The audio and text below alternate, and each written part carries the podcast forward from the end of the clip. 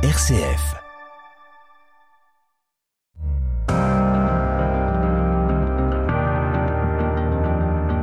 RCF, les racines du présent.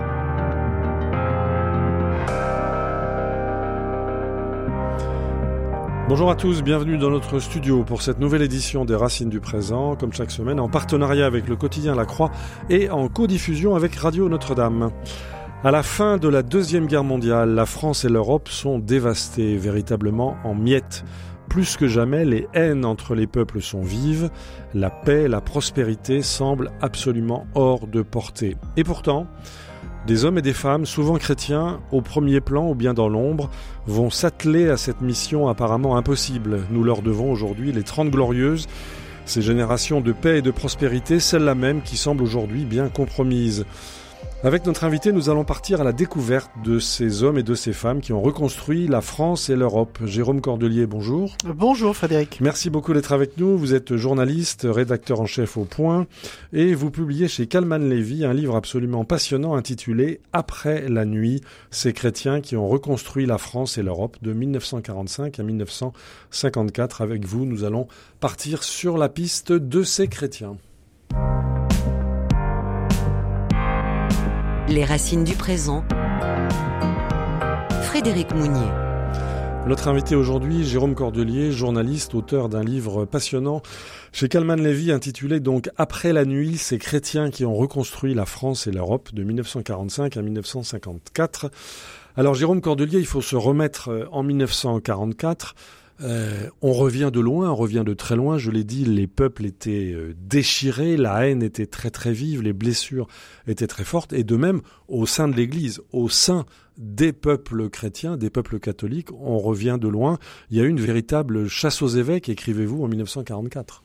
Oui, euh, c'est euh, donc euh, les pays sont dévastés, hein, euh, l'Europe est en ruine, euh, les, les, les, cortèges de chômeurs croisent les cortèges de migrants. Enfin, c'est c'est une Europe oui, il y a des dizaines de millions de réfugiés oui, qui parcourent ça, on n'a pas toujours cette notion-là. Je l'ai vraiment en faisant cette enquête. Pe voilà. Peut-être parce qu'on les a pas beaucoup vus en France, mais en voilà, tout cas, voilà, mais surtout de dizaines en, de millions en Allemagne, par exemple, de personnes déplacées, des, des, des, des gens très déplacés.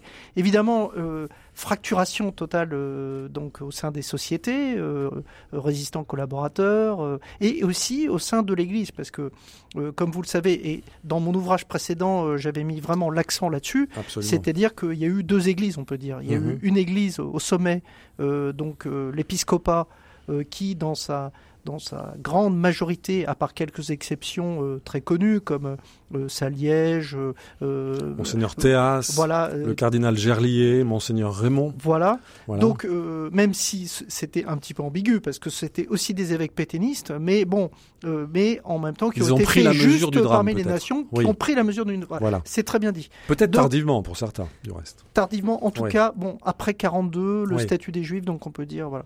Mais le donc le sommet de l'Église quand même est euh, a fait un, un espèce de ce que j'ai appelé dans le précédent ouvrage un pacte sacré avec euh, le régime de Vichy, c'est-à-dire que pacte chacun, sacré. oui, chacun y trouvait son compte, c'est-à-dire que euh, pour le L'enseignement catholique était notamment très très favorisé par l'État français. Et puis l'épiscopat, l'Église catholique se retrouvait dans le, le, le mot d'ordre maréchaliste, le redressement moral de la Mhm. France. Il suivait aussi la politique de Pie XII au Vatican, qui était contre omnubilée par euh, euh, le, La lutte contre le, bolchevisme. voilà, et donc, euh, donc il suivait toute cette. Donc il y avait le sommet de l'Église euh, qui, on peut dire, était euh, maréchaliste, et à la base, ce qu'on n'a pas dit assez, et ce que j'ai vraiment voulu marteler avec Mhm. ce précédent livre qui s'appelait L'espérance est un risque à courir, une phrase magnifique de Bernanos, c'était que euh, à la base, euh, des, des, des milliers, on peut dire, de chrétiens, de prêtres, de religieux, de simples paroissiens, Chacun à leur place. chacun à leur place, se sont engagés contre les nazis. Et maintenant, je n'ai pas peur de le dire,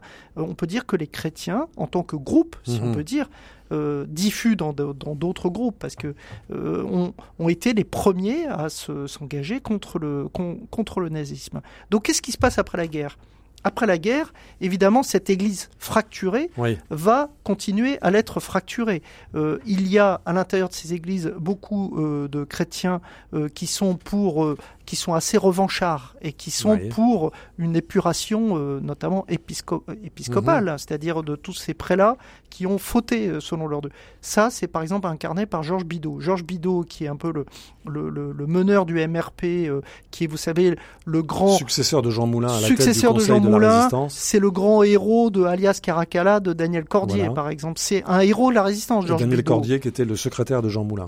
Voilà, c'est Voilà. un héros de la résistance. Oui. Il descend les Champs-Élysées à la droite de De Gaulle, qui, par un tour de passe-passe, à mi-pente, le place à sa gauche.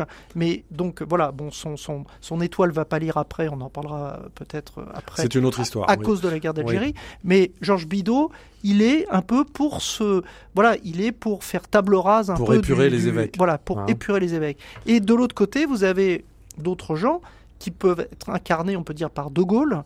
Et De Gaulle, lui, comme dans d'autres domaines, n'est pas pour l'épuration épiscopale. Lui dit, il faut regarder vers l'avenir. Oui. Donc, on va pas, on va pas refaire. Il faut réconcilier le peuple. Et pourtant, et pourtant, le 26 août 1944, à Notre-Dame, pendant ce fameux Tédéum, il faut rappeler que le cardinal Suard a été interdit de présence. Oui, par alors De ça c'est la résistante Odile de Vasselot qui, qui, Voilà. qui m'en a parlé en, en rigolant, hein, euh, même euh, malgré son grand âge. Et elle disait, euh, oui, ils avaient placé un, un char des FFI devant le devant la résidence. pour être sûr que l'archevêque de Paris. Paris ne sorte pas. Voilà. Et qu'est-ce qu'il demande et, et à qui il demande de présider cette cérémonie? À, Au révérend père Bruckberger. Alors Bruckberger, c'est un Un personnage de dominicain roman. volcanique. For- for- formidable. C'est un grand résistant et qui est euh, euh, donc qui, a eu- qui aura une vie très romanesque après. euh, euh, donc euh, c'est un personnage de roman. Hein, Mm. Ça euh, sera J'allais dire Bernanos, mais L'un de vos prochains livres, euh, Jérôme. Oui. mais Bruckberger, ce qui montre la complexité de l'époque, c'était aussi le confesseur de, de- d'Arnan et Bassompierre, hein, qui étaient les miliciens. Absolument. C'est pour ça que c'est une époque quand Voilà. même en demi-teinte. C'est hein. une époque grise, c'est pas une voilà, en c'est noir et compliqué de la remettre Voilà. avec euh, ces Et donc, euh, in fine, ben, vous nous rappelez, Jérôme Cordelier, Jérôme Cordelier, dans votre livre, que seuls, seuls quatre évêques métropolitains ont été évincés et trois vicaires apostoliques. Vous ne craignez pas d'écrire, Jérôme Cordelier, parmi les grands corps de la nation, l'épiscopat est l'un des moins renouvelés. Oui, là, et, et par exemple, euh, il y a une destinée qui est assez intéressante, c'est par exemple Monseigneur Feltin. Monseigneur Feltin, il est à Lille, c'est un pétainiste notoire, Mhm. et il va devenir archevêque de Paris. Absolument. Et, mais vous avez, euh, par exemple, euh, Monseigneur Saliège, on en a parlé, Monseigneur Saliège, euh, À Toulouse. voilà, à Toulouse, qui est la grande icône de la, de, de- du, du, du, du- du catholicisme qui s'est bien comporté Oui. durant cette, cette époque, avec sa fameuse lettre. qu'il a fait lire en chair dans toutes les églises de son diocèse Voilà. pour dire que les juifs sont des hommes et des femmes comme les autres. Voilà. Et Monseigneur. Saliège, il était aussi, euh, voilà, euh, avec Vichy, il n'était pas euh, complètement non plus en hostilité, évidemment. Mais le cas aussi, Monseigneur Raymond, Monseigneur Raymond à Nice, il avait un portrait du maréchal Pétain dans son bureau, et en même temps, il a créé ce réseau avec Moussa Abadi pour euh, le sauvetage euh, Voilà. des, des, des, des réfugiés euh, juifs On voit de- donc sur la côte d'Azur. Ces postures souvent paradoxales. Alors, je voudrais vous faire écouter, Jérôme Cordelier, le témoignage de l'historien, un excellent historien euh, du catholicisme, de l'Église catholique, Étienne Fouillou, euh, qui s'est exprimé. C'était le 29 septembre 1997. On se souvient qu'en 97, ça a été l'acte de repentance de l'Église catholique à propos des lois anti-juives de 1940 et 41. Et voici comment Étienne Fouillou euh, nous restitue le contexte. Je crois qu'il faut distinguer assez nettement, euh, dans cette période relativement courte, trois phases. Pour euh, les rafles de 1942, euh, l'Église n'a pas tellement à se faire pardonner. Un certain nombre d'évêques, peu nombreux il est vrai, mais euh, leur voix a été retentissante en zone sud, ont parlé. Pour la période qui suit les rafles de 42, l'Église n'a pas tellement non plus dans ce vocabulaire à se faire pardonner, puisque, faute de parler, elle a ouvert assez largement ses couvents, ses établissements d'enseignement Pour protéger les juifs. pour protéger les juifs, et un bon nombre ont été sauvés par ces établissements. Euh, la difficulté porte sur une période antérieure, qui est la période 1940-1941, celle des deux statuts des Juifs, octobre 40 et, et juin 41, et des innombrables mesures d'exclusion professionnelle qui ont été prises euh, à l'égard, à l'encontre de- de- des Juifs. Est-ce que l'Église, à ce moment-là, a approuvé ces lois anti-juives, finalement? Elle ne les a ni, ni approuvées ni. Oui, Euh, c'est son le problème. silence. C'est le problème. C'est le silence que- qui, est- qui peut lui être reproché. Euh, silence public, il n'y a pas de manifestation. Il y a sur le second statut des Juifs euh, une intervention privée, mais qui n'a pas débordé euh, le cadre des bureaux dans, lequel, lesquels elle s'est produite. Et donc, euh, c'est sur cette période-là que porte, je pense, le mouvement de repentance de demain. Voilà, c'était l'historien du catholicisme Étienne Fouillou, c'était le 29 septembre 97, lors de l'édition du journal de Soir 3. Alors Jérôme Cordelier, votre livre s'intitule Après la nuit, ces chrétiens qui ont reconstruit la France et l'Europe de 1945 à 1954, c'est chez Calman Lévy. Vous vous reconnaissez bien dans cette analyse de Étienne Fouillou Oui, c'est une analyse euh, assez juste, euh, sauf que c'est vrai que moi je nuancerai un tout petit peu le propos, c'est-à-dire c'est ce que je disais, alors c'est vrai qu'il y a une fracture à partir de de, 42. Mais il y a eu, euh, c'est pour dans la continuité de ce que dit Étienne Fouillou, le grand historien Étienne Fouillou, hein, euh, euh, c'est le, silence, silence mm. assourdissant. Et d'ailleurs un silence, je pense qu'on y reviendra, qui a duré après. notamment, il parlait de tous ces gens qui ont été cachés dans des familles et des couvents juifs. Moi, j'ai découvert en faisant cette enquête euh, donc euh, pour ce livre euh, après la nuit, qu'il y a beaucoup de, il y a eu une espèce de, conflit théologique, théologico-diplomatico entre les autorités juives et le Vatican pour la restitution des enfants eh qui avaient été confiés à, des, à des couvents des familles et souvent baptisés. Voilà. Et encore une fois, après la guerre, Pie XII continue dans ce, dans ce silence par rapport à mhm. tous ces événements. Ce qui même pour Andrea Riccardi, qui a fait un, livre euh, récemment euh, pour un peu euh, remettre les pendules à l'heure, si je puis dire, sur le cas Et faire le point sur l'ouverture des archives de Pidouze. Et même Andrea Riccardi dit ce silence est un peu incompréhensible. Mhm. Alors, on a bien situé le, contexte général. Maintenant, on va essayer de voir les, les artisans de ce, de ce renouveau.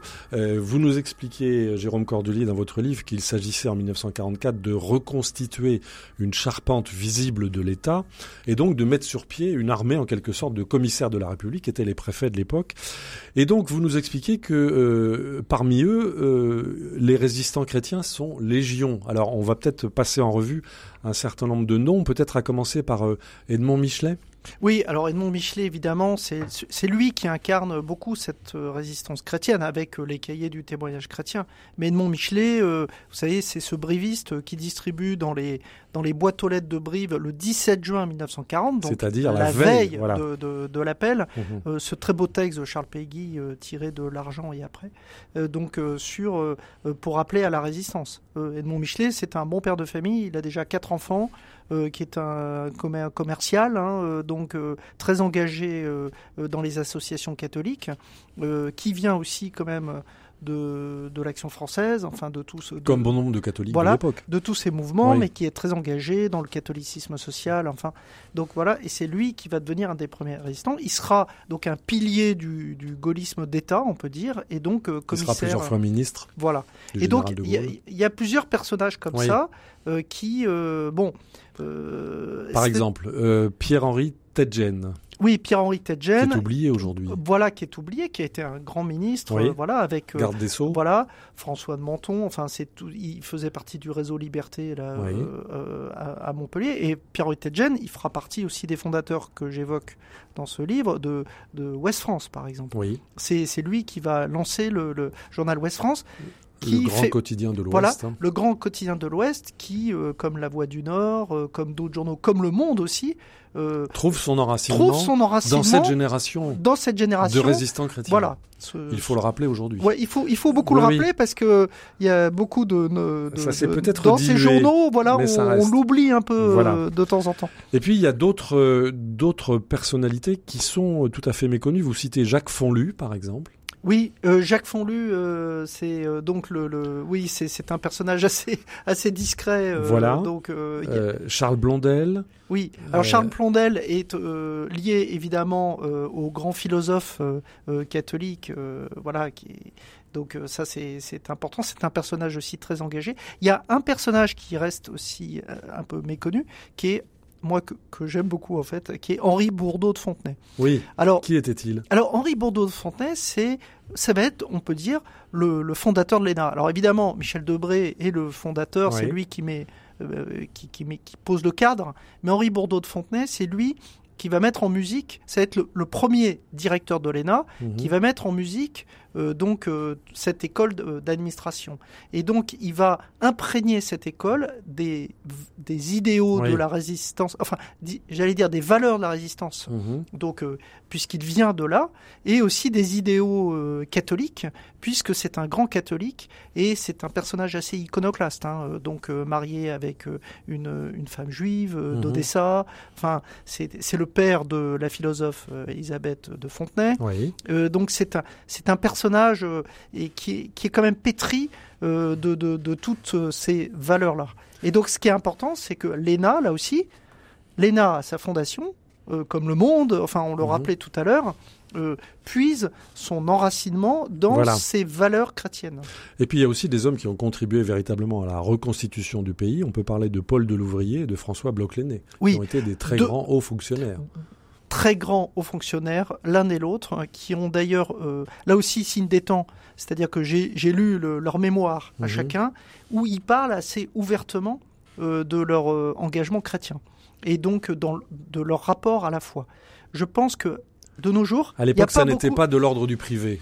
de nos jours, il n'y a pas beaucoup de hauts public, fonctionnaires oui. qui publieraient un, un Oui. livre de souvenirs euh, pour dire, euh, sur des pages d'ailleurs très émouvantes, euh, notamment je, songe à, François Bloch-Lenné, qui a vraiment des passages euh, très émouvants sur la foi et euh, l'héritage qu'il a reçu et, comment il a essayé de faire fructifier cet héritage moral.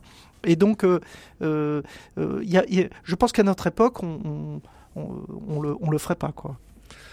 Et puis, il y a eu aussi des protestants, il n'y a pas uniquement des catholiques. Vous citez par exemple euh, Philippe Lamour, qui était à l'origine euh, du canal Rhin-Rhône, sauf erreur de ma part, Oui. c'est ça? Voilà. Tout Donc, à euh, fait. Un grand Et- aménageur du territoire, comme on disait autrefois. Oui, et alors Philippe Lamour, figurez-vous pour l'anecdote, euh, euh, la personne qui m'a mis sur la piste de Philippe Lamour, c'est Georgina Dufoy, Ah vous savez, oui. qui est une grande protestante, Oui. ancienne ministre de, Mhm. de François Mitterrand, euh, donc euh, qui vit à Nîmes et avec qui j'ai des, des- des relations. Enfin, c'est une un personnage très intéressant, Georgina Mhm. Dufoy. Et donc elle, euh, et c'est elle qui m'avait parlé de Philippe Lamour.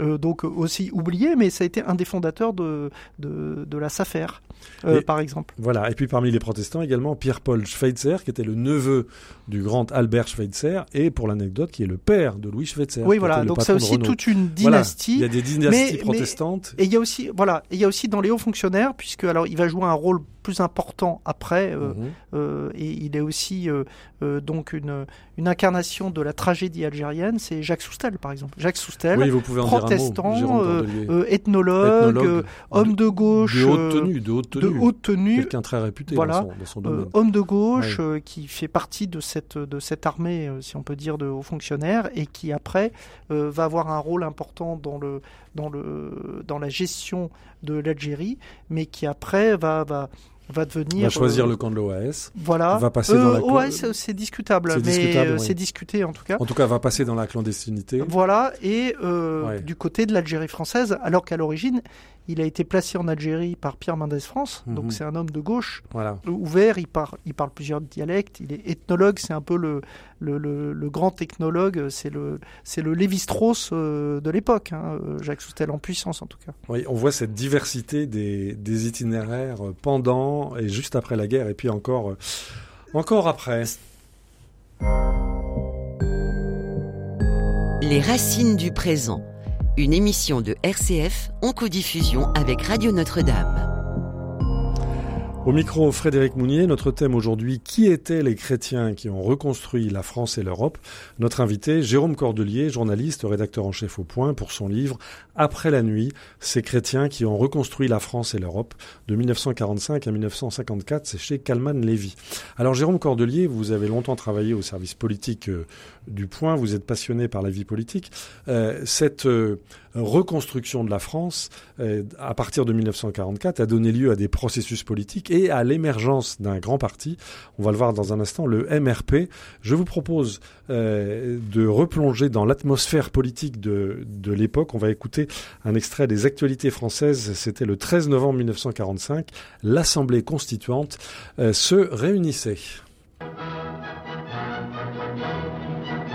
Une résurrection, celle du Palais Bourbon, et une naissance, celle de la quatrième République. Voici l'Assemblée constituante, M. Francisque Gay est un des chefs du MRP qui compte de nombreuses femmes députées et dont M. Maurice Schumann est le porte-parole. M. Tixier, SFIO. Dans la cour du palais, M. Édouard Herriot, président du Parti radical. M. Louis Marin. Et puis des femmes, des communistes et des socialistes. M. Maurice Thorez. Avant cette séance historique, M. Palevski, directeur du cabinet du général de Gaulle, s'était rendu chez M. Cutoli, doyen d'âge des nouveaux élus, et lui avait transmis la lettre par laquelle le président du gouvernement provisoire remettait ses pouvoirs entre les mains de l'Assemblée constituante. Et maintenant, dans la cour de la présidence, on voit arriver le général de Gaulle qui paraît pour la première fois en veston.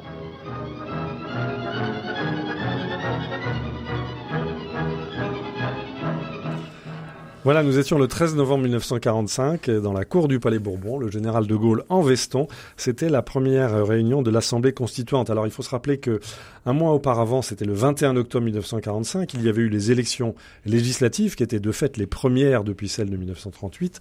Et puis on a vu donc le Parti communiste à cette époque-là avec 180 sièges qui devient le premier parti de France, euh, la gauche marxiste donc avec 302 députés sur 586 est maître du jeu, mais on voit l'émergence, euh, l'émergence du MRP. Euh, alors, le MRP, ça a été quoi? Ça a été, Jérôme Cordelier, le printemps des démocrates chrétiens, on peut dire ça? Oui, euh, donc le MRP, ce sont ces, tous ces hommes qui, sont, euh, qui viennent de la, de, de la résistance, Mhm. euh, qui ont comme chef de file, il n'a pas été cité dans vos archives, mais Georges Bidault, hein, Oui. qui donc est à la tête. Et donc, euh, donc on retrouve ce dont on a parlé euh, avant, euh, Tedjen, Menton. euh, euh, dans les, euh, les archives est mentionné Francisque Gay. Francisque Gay, c'est un, un personnage qui a, qui a eu beaucoup d'influence euh, sur l'engagement de gens comme Edmond Michelet. Oui. euh, enfin, donc il y a tous ces. Mais Edmond Michelet est aussi euh, au début de euh, du MRP. Donc c'est l'émergence en fait d'une d'une force politique qui va être la force, euh, on peut dire, les artisans euh, donc de tous les gouvernements de la quatrième République et donc les artisans de la reconstruction de la France. Alors vous C'est eux qui vont mettre la, la France euh, sur des rails, qui vont remettre la France debout. Ce sont ces démocrates chrétiens. Alors évidemment, cette démocratie chrétienne, c'est pas l'apanage de la France. Elle va prospérer de manière très forte et même de manière très longue euh, en Allemagne oui. et en Italie. Et donc, et après, dans cette continuité, cette, ces l'engagement de ces démocrates chrétiens va permettre de mettre l'Europe sur des fonds baptismaux. On en parlera après On en en parler. 1950 avec Robert Schuman, euh, donc pour la France, euh, Alcide de Gasperi pour l'Italie et Konrad Adenauer euh, pour l'Allemagne. Donc c'était véritablement l'émergence de ce qu'on a appelé la troisième voie, dans le, avec à l'origine par exemple des hommes comme Marc Sangnier, le fondateur du, du Sillon. Mais vous écrivez, Jérôme Cordelier, que De Gaulle méprisait les hommes du MRP. Pour quelle raison? Oui, De Gaulle et Mauriac, Et si je Mauriac. peux dire, parce que Mauriac, Oui. il est saignant contre le, le MRP, contre ses... Il parce est qu'il souvent saignant. Oui, Oui. mais il les trouve trop tièdes en fait. Oui. hein. Et, En et- quel sens? Voilà, euh, ben, ils trouvent que c'est des, en fait, c'est des notables, donc euh, ils se sont notabilisés. Alors que, par exemple, quand on lit Alias Caracalla de Daniel Cordier, euh, Georges Bidault, moi, j'ai découvert Bidault en lisant Mhm. Alias Caracalla. Euh, moi, je pensais que Bidault, c'était une espèce de ventre mou, comme ça. Pas du tout. C'est un, un héros de la résistance, Bidault. Et ce sont des gens quand même qui ont une colonne vertébrale. Ce sont des gens importants. Mais avec De Gaulle, qu'est-ce qui va se passer? C'est que d'abord, De Gaulle les méprise. Il y a une espèce de compétition, évi- évidemment. euh, de Gaulle, euh, euh, bon, est devenu l'icône que Oui. l'on sait, mais euh, De Gaulle, il n'aimait pas trop qu'on lui fasse de l'ombre. hein. Vous savez, vous vous souvenez de ce dessin de Jacques Faisan à la une du Monde quand il est mort, c'est le, le chêne qu'on abat. Eh bien, le grand chêne, il aime pas Figaro. trop. À la une du Figaro, pardon, lapsus révélateur.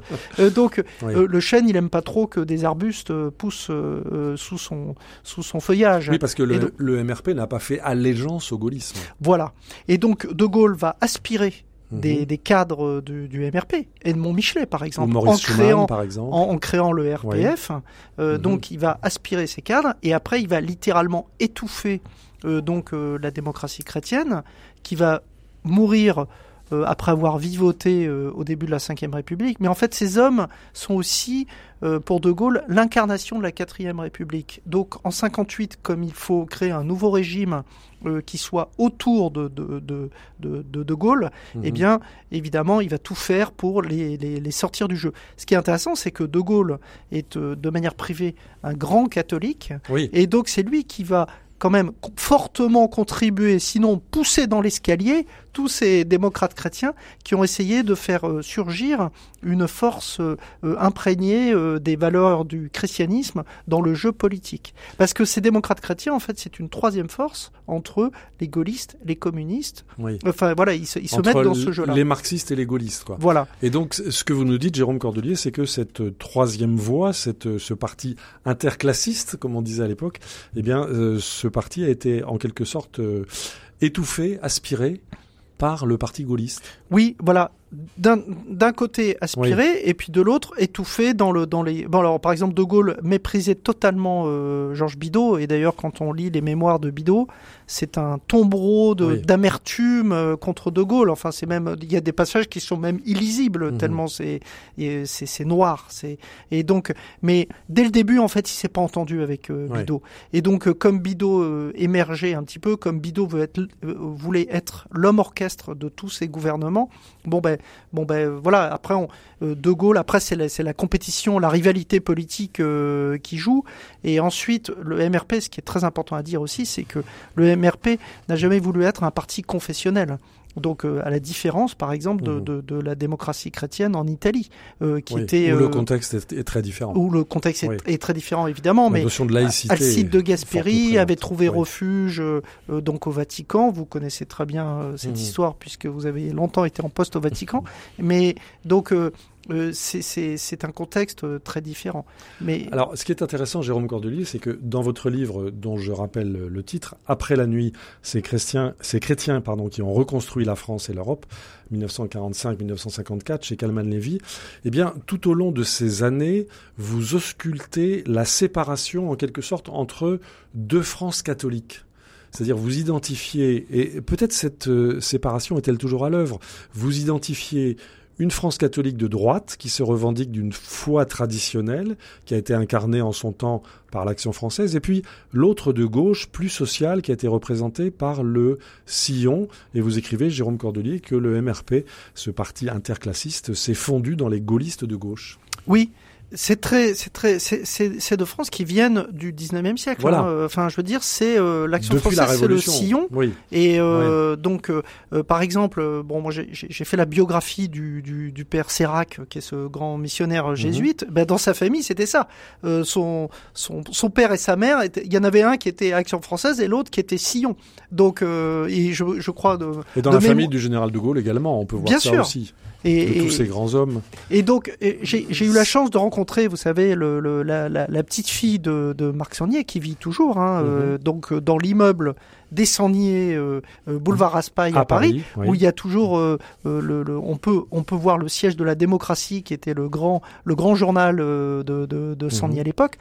Sangnier a quand même dans, dans, le droit fil de la doctrine sociale de l'Église, bon, euh, Ozanam, Albert Demain, enfin vous connaissez ça par cœur, donc mhm. je ne veux pas le rappeler à votre micro, mais le donc euh, euh, Sangnier a irrigué le, le champ politique et et son, sa pensée, son, son, sa, volonté de réconcilier euh, euh, la bourgeoisie et les milieux populaires euh, et de, de, réconcilier un peu les, les, les, les deux France catholiques, mhm. comme, comme, comme vous, le disiez, va irriguer dans le champ politique et va donner des engagements comme Jacques Delors, François Bayrou, ou même, on peut dire, à notre époque, Laurent Berger, par exemple. Laurent Berger, il est le mhm. produit de cette histoire-là. S'inscrit dans cette histoire, cette fracture alors peut-être on peut voir dans cette fracture une tension qui ne cesse de parcourir, le peuple catholique et peut-être de l'aider à vivre aussi. Les racines du présent, Frédéric Mounier. Nous sommes en compagnie aujourd'hui du journaliste euh, Jérôme Cordelier, qui est rédacteur en chef euh, au Point et qui publie un livre absolument passionnant intitulé Après la nuit, ces chrétiens qui ont reconstruit la France et l'Europe de 1945 à 1954. C'est chez euh, Kalman Levy. Alors nous avons parlé de la France, nous en reparlerons tout à l'heure. Il est temps maintenant de parler de l'Europe et des fameux pères de l'Europe, Robert Schuman, Konrad Adenauer, Alcide de Gasperi, l'italien. vous mettez en évidence, Jérôme Cordelier, leur point commun, c'est une formation intellectuelle et politique avant 1914.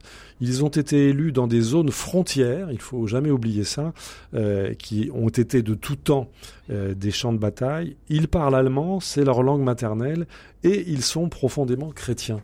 C'est fascinant quand même cette convergence des racines. Alors moi je trouve fascinant cette, euh, cette destinée en fait commune des pères de l'Europe. Euh, j'ai découvert en faisant cette enquête euh, Konrad Adenauer. Bon, moi, je connaissais comme ça les photos de Konrad Adenauer, cet homme un peu austère, un peu rigide, mais j'ai vu la plénitude de cet homme, en fait, qui, je pense que l'Allemagne ne se serait pas reconstruite aussi vite et n'aurait pas ressoudé avec euh, le, monde entier s'il n'y avait pas eu Konrad Adenauer et s'il n'y avait pas eu cette vision chrétienne de la société, du monde et de l'homme que mhm. portait Konrad Adenauer et de, même pour l'Europe. C'est-à-dire la communauté euh, du charbon et de l'acier, la CK, euh, elle a été signée entre euh, donc portée par quatre hommes, donc les trois dont on vient parler, et Jean Monnet. Donc Jean Monnet, lui, euh, notre connaissance n'était pas n'était pas croyant, mais les trois autres étaient des chrétiens, et puis pas des chrétiens mous, hein, des, des chrétiens euh, fervents. Mmh et donc euh, cette cette cette Europe-là, enfin c'est quand même les fondations de notre Europe ont été portées en 1950, c'est-à-dire cinq ans après le désastre de la guerre. C'est-à-dire très peu de temps après. Très peu de temps après. Toutes les fractures étaient encore ouvertes, toutes les blessures étaient toujours Et donc, vives. Euh, euh, un homme comme Adenauer, par exemple, et d'ailleurs euh, euh Henry Kissinger, qui vient de disparaître, mhm. a fait un livre l'année dernière, donc qui s'appelle Leadership, qui est très intéressant, où il prend six cas de leadership mondiaux, de gens qui ont changé le monde. Et dans ces six cas, il met Konrad Adenauer. Et il appelle le leadership de Konrad Adenauer, la stratégie de l'humilité. Mhm. Et donc ça, je trouve ça très beau, et c'est d'ailleurs euh, riche d'enseignements, riche d'enseignements pour les dirigeants euh, actuels. Euh, c'est cette humilité qui a permis à cet homme, Adenauer, qui à l'époque est, quand même un notable de la politique, hein, un mhm. peu effacé, mais qui se retrouve avec cette responsabilité écrasante de de remettre debout l'Allemagne de faire la paix avec Israël, ce qui est, ce qui est, ce qui est quand même euh, une gageure. Et de faire la paix entre les Allemands. De faire la réconciliation franco-allemande. Et, là-dessus, et ensuite l'Europe. Oui, alors là-dessus, vous écrivez, Jérôme Cordelier, une phrase euh, qui mérite explication. Vous écrivez Adenauer a limité les procédures de dénazification en Allemagne à un nombre politiquement acceptable d'individus et il a plaidé pour la réconciliation intérieure. Oui, c'est pareil que on, parlait de De Gaulle de, tout à l'heure sur euh, l'épuration épiscopale, eh ben c'est la même chose. Et d'ailleurs, il y a en fait une volonté qu'on trouve d'ailleurs, on en parlera peut-être après, chez Franz Stock qui a créé ce séminaire des barbelés L'abbé euh, Franz Stock. à Chartres, qui est un peu, d'ailleurs, Helmut Kohl le dira après dans un discours retentissant. Il, faut rappeler en deux mots, il a été en quelque sorte l'aumônier des résistants, puis l'aumônier des, euh, des soldats allemands internés à Chartres. Euh, euh, Franz Stock, pendant la guerre, c'était l'aumônier des Allemands pendant la guerre. C'était un pacifiste notoire. Il se trouve qu'il était à Paris et que mhm. il lui est tombé dessus la guerre et le nazisme. Et donc, il a essayé de, d'être de, un réconciliateur entre les peuples. Et c'est lui qui a accompagné les résistants au Mont Valérien et il les regardait droit dans les yeux pour que ces résistants euh, euh, meurent en ayant, en gardant du, monde terrestre une lueur d'humanité, ce qui est absolument magnifique.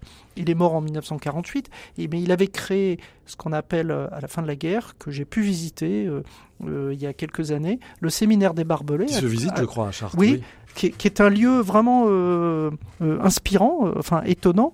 donc, et l'idée de ce lieu, c'est pour répondre à votre question. Mhm. L'idée de ce lieu, c'était un peu de, de, de, de, prendre des séminaristes euh, en fait euh, allemands et autrichiens et d'essayer de, de, leur euh, inculquer de, de nouvelles valeurs pour qu'ils portent une dénazification des esprits.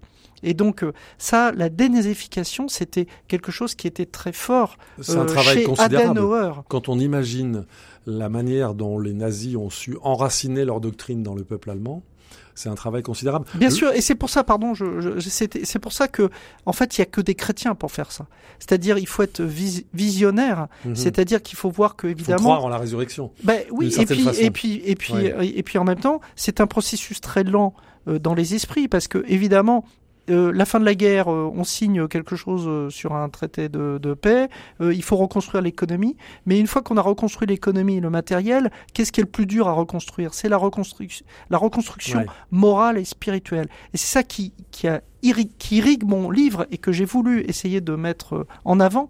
C'est-à-dire que ces hommes et ces femmes, les femmes sont très importants, Mhm. on, y, on y reviendra, Oui. ont une, une vision de l'homme qui ont, ils sont pour une reconstruction spirituelle. Et donc, ces, ces grands dirigeants euh, politiques, s'ils n'avaient pas eu cette dimension euh, transcendantale, on peut dire, euh, euh, donc cette dimension spirituelle, s'ils n'avaient pas su conjuguer le temporel et le Mhm. spirituel, euh, sans doute n'auraient pas réussi à recoudre l'âme des peuples, qui était la grande mission de, de cette après-guerre. Alors sur ce point précis, je voudrais attirer votre attention sur une série qui est diffusée en ce moment sur des, sur des plateformes qui s'intitule, c'est une série allemande qui s'intitule La Maison allemande et qui tourne autour du procès des bourreaux de Auschwitz en 1965, sauf erreur de ma part, et en six épisodes qui met en scène ce, pro- ce procès. Et c'est extrêmement intéressant parce qu'on peut y voir la manière dont les esprits euh, ont pu soit choisir leur camp, soit faire, faire preuve de déni, même euh, 20 ans après. C'est quelque chose de tout à fait passionnant, d'autant plus que c'est conjugué avec l'évolution du statut de la femme allemande, de la, de la condition féminine au sein de la société allemande. Pour en revenir sur nos, sur nos affaires euh, franco-allemandes, je voudrais vous faire écouter, Jérôme Cordelier, un, un extrait des, des actualités françaises euh, du 17 septembre 1958. 58, je dis bien, donc euh, peu après la prise du pouvoir par Charles de Gaulle, eh bien c'est la fameuse rencontre entre Charles de Gaulle et Konrad Adenauer dans la maison de Charles de Gaulle à Colombey, les deux églises. Vous allez voir, c'est à nouveau toute une époque. Ce village tranquille connaissait ce dimanche-là une animation extraordinaire. Un grand événement était annoncé. Une voiture devait venir de l'Est. Le chancelier Adenauer venait rencontrer le général de Gaulle à Colombey les deux églises.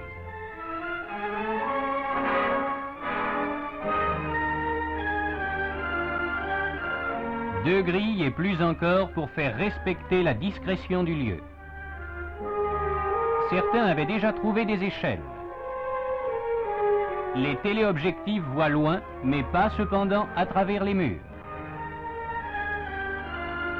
Mais finalement, de l'autre côté des grilles, la caméra a pu enregistrer la poignée de main du chancelier allemand et du président du Conseil français qui ne s'étaient jamais rencontrés.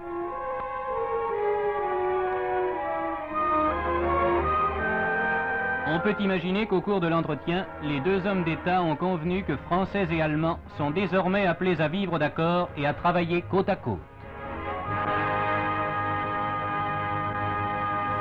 Cette voiture qui venait de l'Est le 17 septembre 1958 et qui amenait le chancelier, le chancelier allemand Konrad Adenauer à Colombey les deux églises pour rencontrer Charles de Gaulle. Est-ce qu'on sait ce qu'ils se sont dit, Jérôme Cordelier je, je, je crois de mémoire qu'ils se sont pas dit grand-chose en Ah fait. Euh, Il y a eu un silence, je, je crois. Alors euh, là, je, c'est, vraiment de mémoire, mais Oui. euh, de, euh, de Gaulle euh, parle dans ses mémoires justement de. Enfin, il y a, y y peu de choses qui se sont qui se sont. Peut-être n'avait-il pas besoin de se parler Peut-être. pour se comprendre. Alors, parmi les, les grands fondateurs, les pères de l'Europe, je voudrais qu'on revienne sur l'une ou l'autre des personnalités. Vous évoquez, Jérôme Cordelier, dans votre livre, Robert Schumann. Robert Schumann, le moine laïque. Qui était Robert Schumann Alors Robert Schumann, c'était un, un Lorrain. Euh, alors j'invite vraiment les, les auditeurs et tout le monde à aller visiter la, la maison de Robert Schumann, Mhm. hein, qui est donc euh, sur une euh, à Sijazel, hein, sur une sur une colline qui domine Metz. Vous savez, quand on va à Metz, on peut Mhm. aller voir la cathédrale qui est absolument magnifique, la lanterne de Dieu, et après on poursuit, euh, c'est à peu près 20 minutes en voiture, pour voir la maison de Robert Schumann, parce que il y a un travail qui a été fait là par le Conseil général de, de Moselle qui est magnifique, où ils ont restitué toute la maison dans son dans son jus, si on peut dire. ils ont même chiné les, les assiettes, la cuisine. Enfin, il y a des, il y a des, il y a des, il y a des sons euh, pour euh, restituer les, les, les, les, sons, notamment le témoignage de, de, de, de la gouvernante euh, qui, euh, qui, donc, qui était Robert Schumann. Alors, pour vous donner une idée de, de Robert Schumann, quand j'ai visité cette maison, la guide qui est là depuis très longtemps me dit, bah, par exemple, un jour, on a eu la visite d'un monsieur qui est venu, et en fait, qui était un routier à la retraite. Et il dit, une fois, euh, j'ai pris euh, à la gare de Metz euh, un homme en stop. et donc je l'ai amené à Paris parce qu'il y avait une grève de train, donc il ne pouvait pas prendre ce train. Et donc je l'amène à Paris, je le dépose à Paris, et quelques jours après, je reçois une lettre en tête d'un ministère euh, euh, pour me remercier, et cet homme, c'était Robert Schuman. Donc, vous voyez, ça donne une idée Alors, quelle de fonction a-t-il occupé? Quelle fonction Alors, il a, été plusieurs fois euh, ministre. Hein, donc, c'est le père, on peut dire, de la communauté de, européenne du charbon et de l'acier. Et d'ailleurs, dans cette maison, on voit le, le document de travail euh, de, donc le, le, le, pré euh, le pré traité euh, mhm. si on peut dire sur sa table amendé souligné en bleu avec un, un crayon. Donc c'est c'est le, le père. Alors c'est c'est quelqu'un qui a eu une une. Euh, alors, sa résistance reste un petit peu ambiguë. Euh, les gens se, se partagent. Lui, il dit à la libération, il lui est arrivé des choses pas très agréables. Voilà, ben, parce qu'il fait partie des parlementaires, il faut quand même bien le dire, hein, qui a euh, voté les, les, les pleins pouvoirs à Pétain. Bon, il faut dire qu'à l'époque, en juillet 40, maintenant tout le monde est honoré, mais il faut dire que les gens qui ont voté contre les pleins pouvoirs étaient minoritaires à l'Assemblée, hein, donc et fortement. Donc c'était un acte héroïque de le faire. Donc lui, mais euh, si vous voulez, c'est un homme euh, qui est, euh, il est à la fois luxembourgeois, il a été lorrain mais sous domination allemande, donc il est pris entre ces, ces, ces mhm. trois cultures, si on peut, peut dire. Un très brillant élève, couvé par sa mère, donc qui réussit grandement. Mais pourquoi dit-on de lui qu'il a été un moine laïque?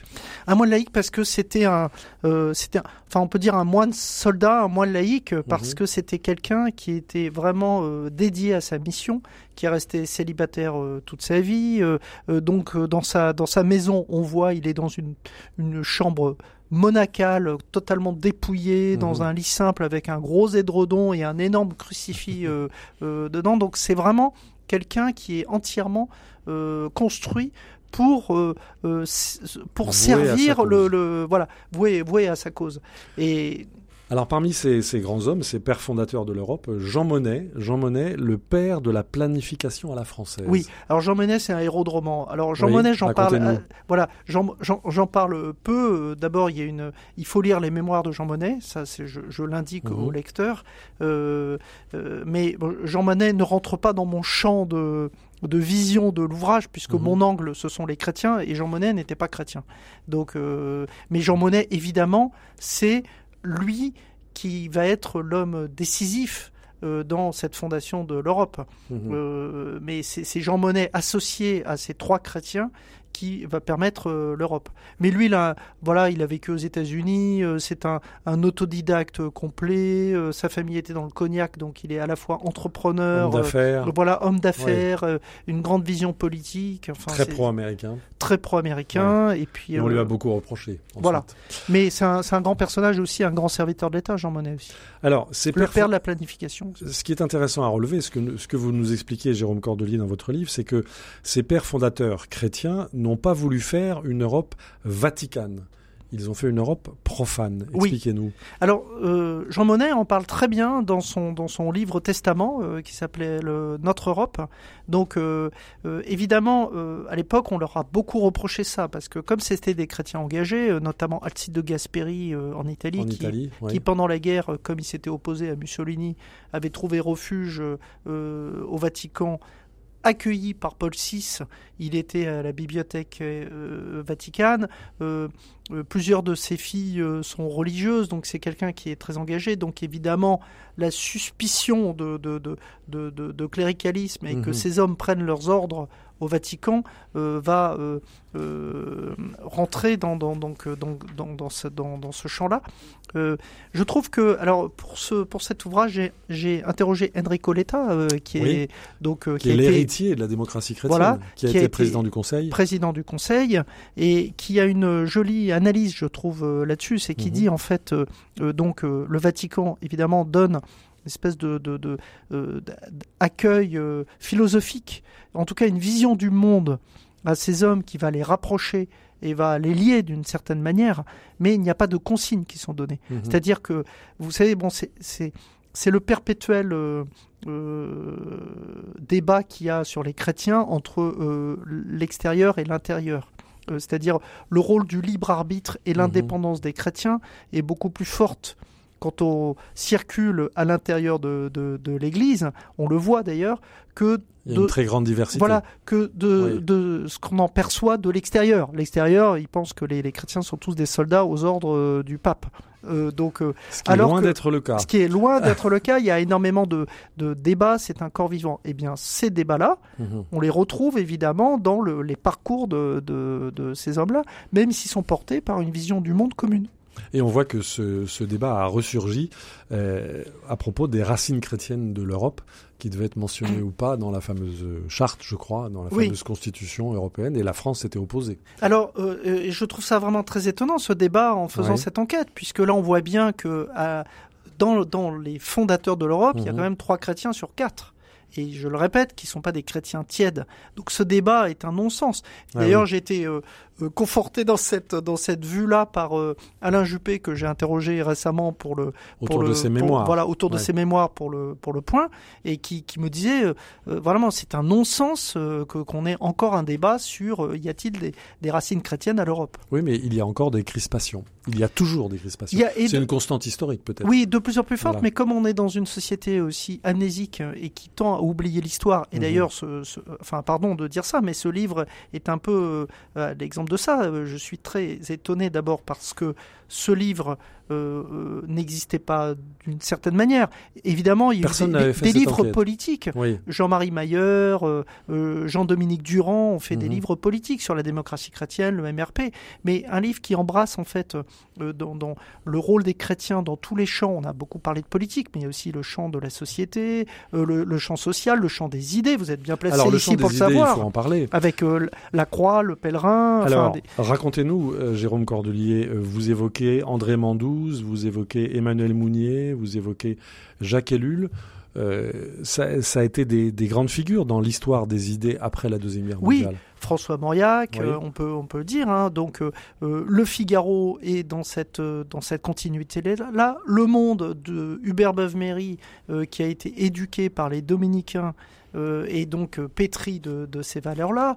Euh, la Croix, après une période mouvementée, mhm. notamment liée à l'antisémitisme du titre, ce que, ce que la Croix n'a jamais occulté avec cette série magnifique de Isabelle de Golemin pendant l'été. et puis, elle a également fait repentance sous la plume de Michel Kubler. Voilà, exactement. Et donc, de, Le Pèlerin, tous ces, tous ces titres vont trouver un nouvel envol, en fait, mhm. à, la, à la sortie de la guerre et vont irriguer le, champ, le champ des idées, euh, et revivifier en fait le, le, terreau euh, spirituel.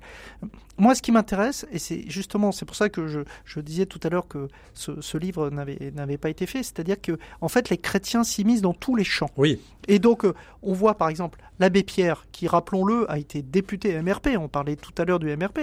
il a été député, MRP en soutane, en, soutane au, à l'Assemblée, en même temps que le chanoine Kir au Palais Bourbon, ce qui serait inimaginable aujourd'hui.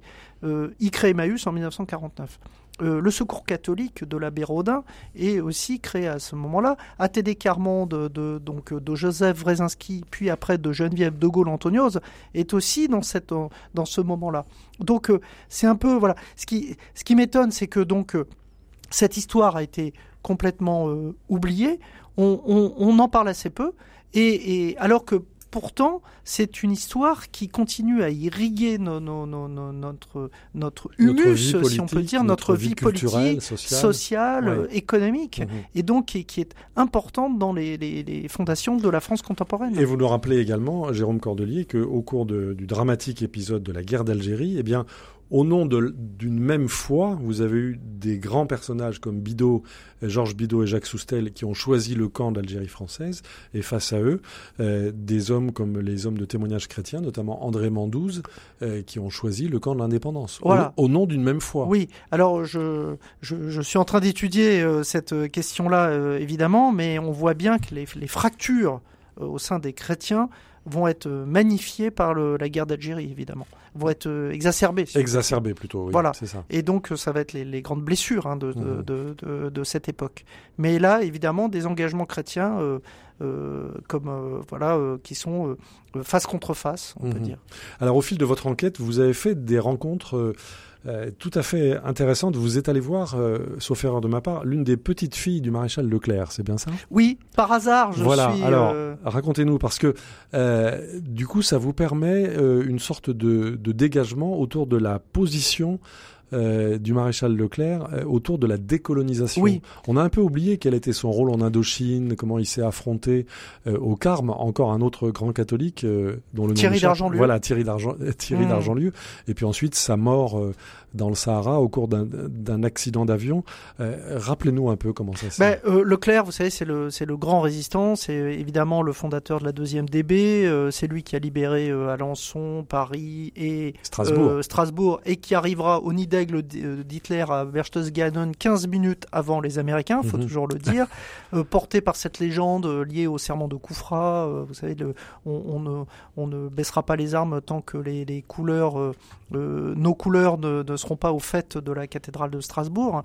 Et donc cet homme, en fait, après la guerre, va s'engager donc pour donc en Indochine, puis après en Algérie, et il va euh, en fait, ça m'a été raconté par sa, sa, fille, euh, mhm. euh, sa dernière fille vivante, hein, Bénédicte de Franqueville. Et donc, il va vraiment s'engager fortement contre la décolonisation. Malheureusement, il n'aura pas.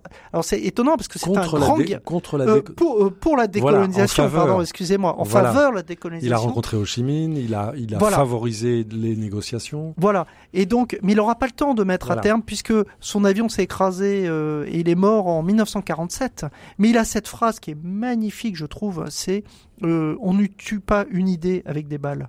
Et ça, je trouve que c'est un résumé de ce qui se passe euh, à l'époque. Ou de ce qui euh, se passe aujourd'hui encore. Et, de ce qui se passe aujourd'hui encore. C'est une phrase magnifique. parallèle, Et donc, il avait compris. Il avait compris en fait. Alors que rares étaient ceux qui, dans les années 45, pouvaient comprendre. Voilà. Et je pense que, que la décolonisation était inéluctable. Et je pense que s'il avait vécu, euh, enfin, après, on peut faire du, du, roman, évidemment. Mais, mais, mais je pense que le, le, l'Algérie n'aurait, pas été une telle tragédie d'un côté comme de l'autre et dont on paye encore les, le, mhm. prix aujourd'hui. Des souffrances et les cicatrices ne sont pas refermées encore aujourd'hui. Euh, j'étais avec euh, le président Macron en Algérie euh, il y a un an quand il a rencontré le mhm. président Tebboune. c'est quand même très vivace hein, encore de cette histoire-là.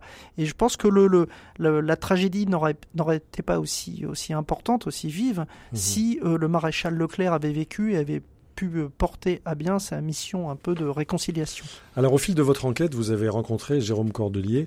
Euh, des résistants, des résistantes euh, qui sont qui sont encore vivants.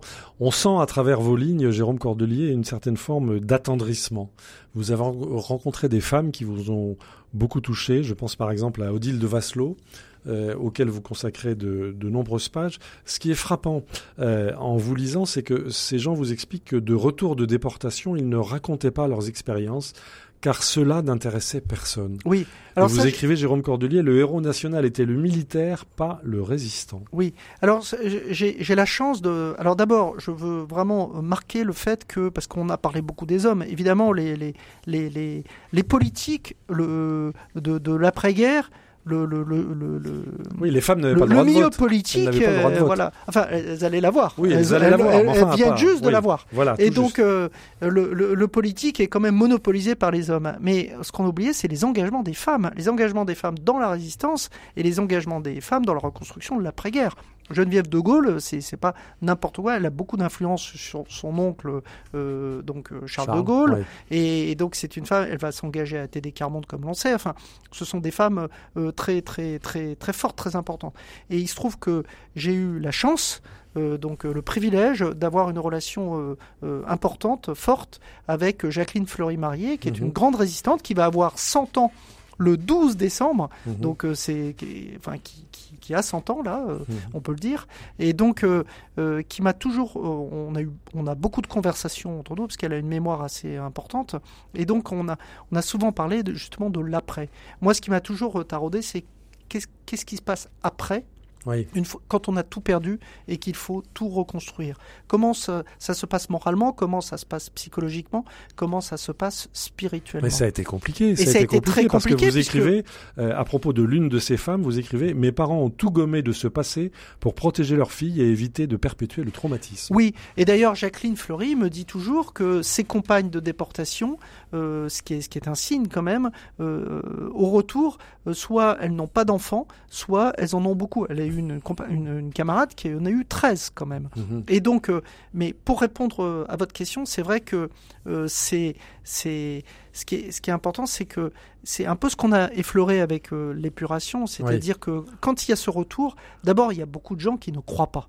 Ce Oui, ce qu'on il dit. y a un déni. Maintenant, la Oui. mémoire des, des résistants, des déportés, euh, la mémoire des déportés est portée sur le euh, sur le devant Mais de la fait, scène publique. Mais c'est Ouais. à peu près les années 70-80 et Mhm. même les enfants de euh, le fils Hervé Fleury de Jacqueline Fleury, il me disait euh, maman, elle nous elle nous parlait pas de ça quand Mhm. on était enfant. Elle nous elle nous disait ah ben il y a un voyage qui se fait euh, euh, à Ravensbrück, vous devriez y aller. Mais elle Mais elle, pas plus. elle, Ouais. elle ne disait rien. C'est fascinant. Mais pourquoi?